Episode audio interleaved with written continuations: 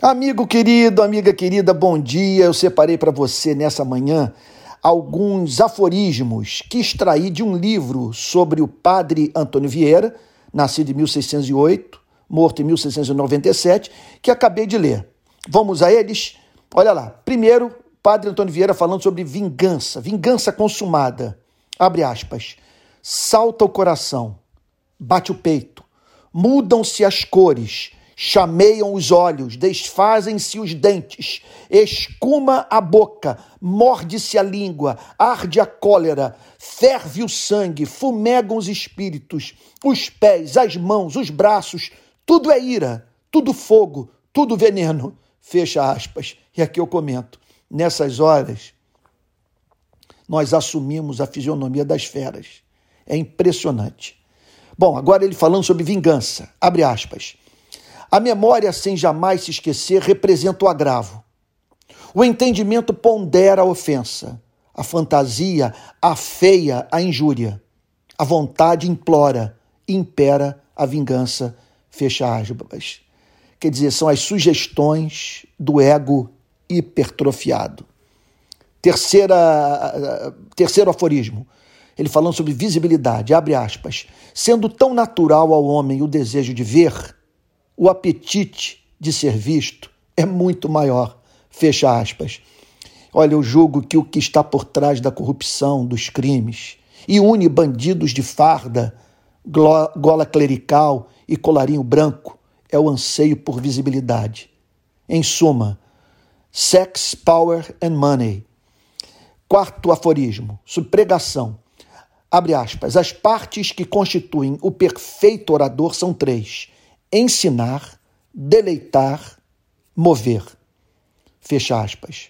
Aí eu pergunto: onde encontrar esse pregador? Quinto aforismo, sobre tentação. Abre aspas. O mal não está em ser tentado, está em ser vencido. Fecha aspas. Olha, eu sou tentado manhã, tarde e noite. Contudo, aprendi com Cristo a não pedir perdão pela tentação não consumada. É, sexto aforismo, sobre os votos abre aspas, eu, como tantas vezes naufragante, sei o quanto mal se cumpre em terra. Vou repetir, abre aspas, eu, como tantas vezes naufragante, sei o quanto mal se cumprem em terra os votos feitos na tempestade. Fecha aspas. Sinto que terei de pensar sobre isso quando a pandemia passar. Sétimo aforismo, sobre respeito próprio abre aspas, não é soberba estimar-se para não fazer baixezas, fecha aspas. Tem coisas que não deveríamos fazer para não desonrarmos a nós mesmos. Oitavo aforismo, eu, eu, eu chamaria de metamorfose ambulante.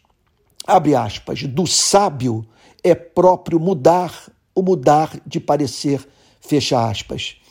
Que petistas e bolsonaristas o aprendam.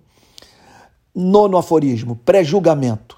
Abre aspas. Em havendo olhos maus, não há obras boas. Fecha aspas. Nem todas as pessoas são capazes de fazer o mal que você e eu praticamos. Décimo aforismo, sobre república. Abre aspas. Nenhuma república se perdeu subitamente e de uma vez. O primeiro naufrágio é o do governo, o segundo e último, o da república. Fecha aspas é o Brasil atual. Décimo primeiro aforismo, exploração do homem. Abre aspas. Entre todas as injustiças, nenhumas clamam tanto ao céu como as que tiram a liberdade aos que nasceram livres, e as que não pagam o suor aos que trabalham. E estes são e foram sempre os dois pecados deste Estado, que ainda tem tantos defensores. Fecha aspas. Aqui ele está falando sobre Portugal. Aí eu pergunto a você: há escravidão velada no Brasil?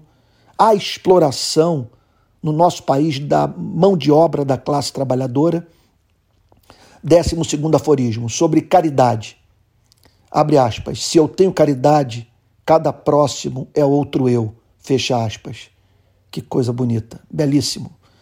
Décimo terceiro aforismo, sobre amor e ódio. Abre aspas. Eles são os que pesam os merecimentos, eles os que qualificam as ações, eles os que avaliam as prendas, eles os que repartem as fortunas. Fecha aspas. Não somos tão racionais, nem tão isentos como pensamos. Décimo quarto aforismo sobre a natureza humana.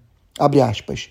Uma cobiça que nunca se farta, uma soberba que sempre sobe, uma ambição que sempre aspira, um desejo que nunca se aquieta, uma capacidade que todo o mundo a não enche. Fecha aspas. Só vejo uma resposta para o homem: Deus. E por fim, último aforismo sobre a redenção. Abre aspas. O mundo custou a Deus uma palavra. A alma custou a Deus o sangue, custou a Deus a vida, custou a Deus o mesmo Deus. Fecha aspas.